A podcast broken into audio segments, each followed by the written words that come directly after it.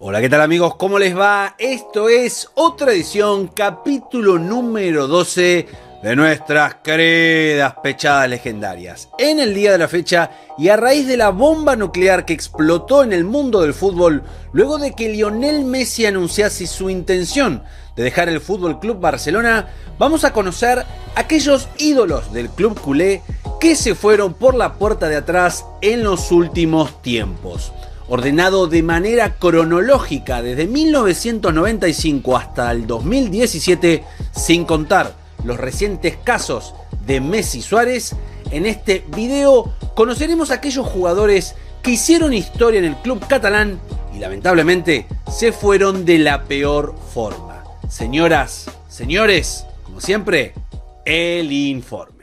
1995. Romario y su falta de felicidad lo eyectan del Barcelona. La joya brasileña, pilar de la selección campeona del mundo en 1994, era el amo y señor de la delantera del club culé, donde convirtió 39 goles en 65 partidos. Lamentablemente para el Barça, el desarraigo y las ganas de vivir en Brasil fueron más fuertes que su sentido de pertenencia con el club, lo que indefectiblemente lo hizo chocar con Johan Cruyff, director técnico por ese entonces del Barça, quien declaró sin vueltas, si Romario no está feliz aquí y quiere irse a casa, no me interesa. ¿Qué hizo el Chapulín? En enero de 1995 volvió a su país y se fue a jugar al Flamengo. 1995. Ronald Koeman se va por la puerta de atrás. Sí, paradójicamente el hoy entrenador que le marcó la salida al uruguayo Suárez con una fuerte presión dirigencial, en 1995 no se fue de la mejor forma en su etapa como futbolista e ídolo del Fútbol Club Barcelona. En 1994 no fue parte de la limpieza que había hecho el entrenador Cruyff después del famoso Dream Team que ganó la primer Champions para el Barça en 1992. No obstante, un año después, Kuman fue uno de los referentes del plantel apuntados luego de una catastrófica temporada 94-95, donde el Barça terminaría cuarto en la liga con derrota 5 a 0 versus el Real Madrid en el clásico, eliminado de la Copa del Rey y encima sin clasificación a la Champions 1996. Kuman, que por esas cosas del destino hoy es el encargado de hacer una limpieza histórica en el plantel catalán, declararía en ese entonces. Las presiones han sido muchas y desde muchos sectores. Cualquier similitud con la actualidad es pura coincidencia. 1997. El gordo Ronaldo se va al Inter.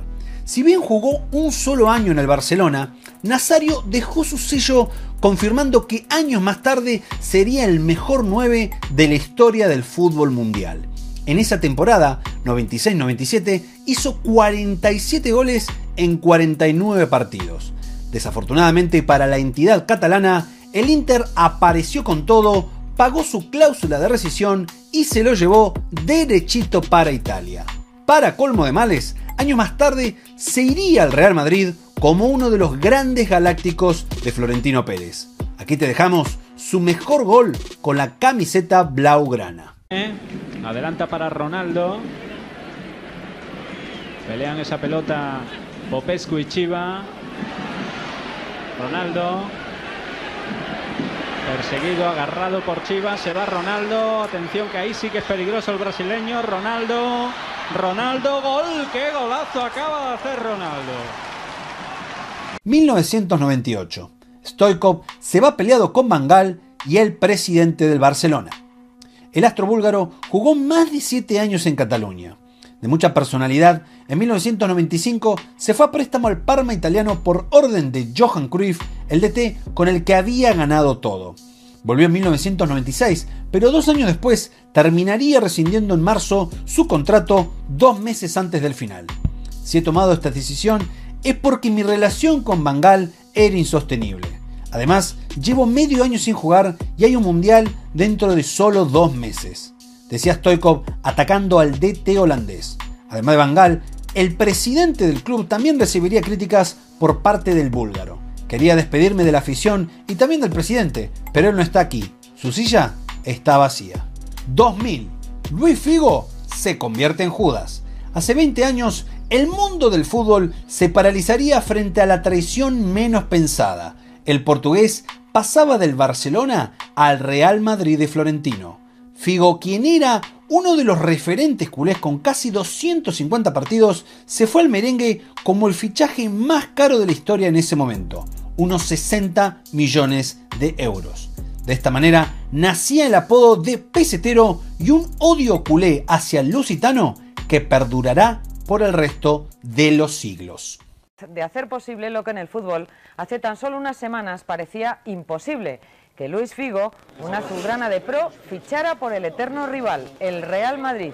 Ahí la tienen, esa es la imagen del día. El portugués con su nueva camiseta con el número 10 acompañado por la gran leyenda madridista Alfredo Di Stéfano, que por cierto ha realizado su primer acto como presidente de honor del club. Florentino Pérez ha rematado en una sola foto sus dos grandes promesas de campaña. 2002, Rivaldo se pelea con Mangal y se va al Milan. El brasileño Balón de Oro en 1999 jugó en el Barça entre 1997 y 2002 año en el que volvió Luis Vangal y automáticamente lo declaró transferible a pesar de haberlo disfrutado en su primera etapa en el club. Me voy por su culpa, no me gusta Vangal y estoy seguro de que él tampoco a mí, declararía Rivaldo, en tanto que Vangal retrucaría, él estaba interesado en ganar más dinero y jugar mucho menos. ¿Cómo terminó esta historia? Rivaldo, quien fue campeón del mundo con Brasil en Corea y Japón, semana después terminaría rescindiendo contrato con el Barcelona para recalar en el Milan. 2008. Guardiola comienza su era dorada borrando a Ronaldinho. Si hay un responsable del inicio de la era dorada blaugrana es el mismísimo Ronaldinho Gaullo. El ex PSG llegó al Barça en 2003 en medio de un contexto de crisis total que en pocos años se revertiría finalmente para obtener la inolvidable Champions del año 2006. Luego de varias lesiones, fiestas y notorios kilos de más, a mediados de 2008 la relación con la dirigencia se rompió para siempre, alejándolo de la entidad catalana. El 17 de junio de 2008, Pep Guardiola, en la antesala de su era dorada, declararía transferible tanto a Deco como a Ronaldinho, otro ídolo que se fue por la puerta de atrás. 2009, Guardiola se cansa de todo quien se muda al Inter. El Barça había ganado el triplete en la primera temporada de Pep y el camerunés había sido determinante marcando goles importantes en momentos trascendentales como el de la final de Champions versus Manchester en 2009.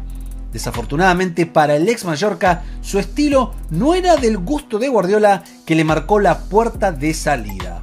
Estoy enamorado de Guardiola como entrenador, pero no como persona. Me debería pedir perdón, dijo el delantero que después de 130 goles en Cataluña partió al Inter, donde también fue campeón de todo. De esta manera, el Barcelona concretaría uno de los peores negocios de su historia, comprar a Zlatan Ibrahimovic a cambio de 46 millones de euros más la sesión de Samuel Eto. 2014. Víctor Valdés se lesiona y no renueva con el culé. El arquero de la cantera está en el top 10 de los futbolistas que más jugó en el club Lagurana con un total de 535 partidos, destacándose claramente su participación en la exitosa era Pep. En 2014, en vísperas del vencimiento de su contrato, Valdés se rompería los ligamentos en un partido en el Camp Nou frente al Celta de Vigo. Jamás volvió a disputar un encuentro con el club catalán. Manchester United, Standard Lieja y Middlesbrough fueron algunos de los clubes donde deambuló hasta finalmente retirarse en 2017 a la edad de 35 años. En 2019 y a dos años del retiro volvió al Barça para trabajar en las juveniles creer o reventar, fue echado a los cuatro meses por supuestas diferencias de filosofía de juego con la dirigencia.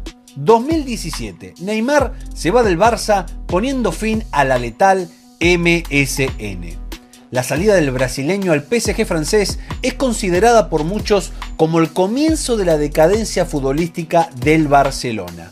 Aquel año, la cláusula de 222 millones de euros lo llevó al nuevo rico Paris Saint-Germain, pese a que tanto la dirigencia como compañeros e hinchada suplicaron por su permanencia. La historia es bien conocida por todos. Tanto el Barça como Ney perdieron con este traspaso que aún hoy nadie entiende cómo el propio jugador aprobó. Traiciones, decadencia, vínculos irreparables, presiones dirigenciales y hasta el desarraigo fueron algunos de los factores por los que las grandes figuras de la historia del club catalán se fueron de la peor manera. Con el triste capítulo recientemente escrito por Lionel Messi, ídolo máximo del club, y Luis Suárez, tercer goleador histórico de la entidad, queda demostrado que salvo excepciones como la de Xavi e Iniesta, en el club culé los ídolos se van de la forma menos esperada. Agradeciéndoles por haber estado allí, los invito a que le den un like a este video y se suscriban a nuestro canal. Señoras, señores, esto fue otra edición de Pechadas Legendarias. Muchas gracias, hasta la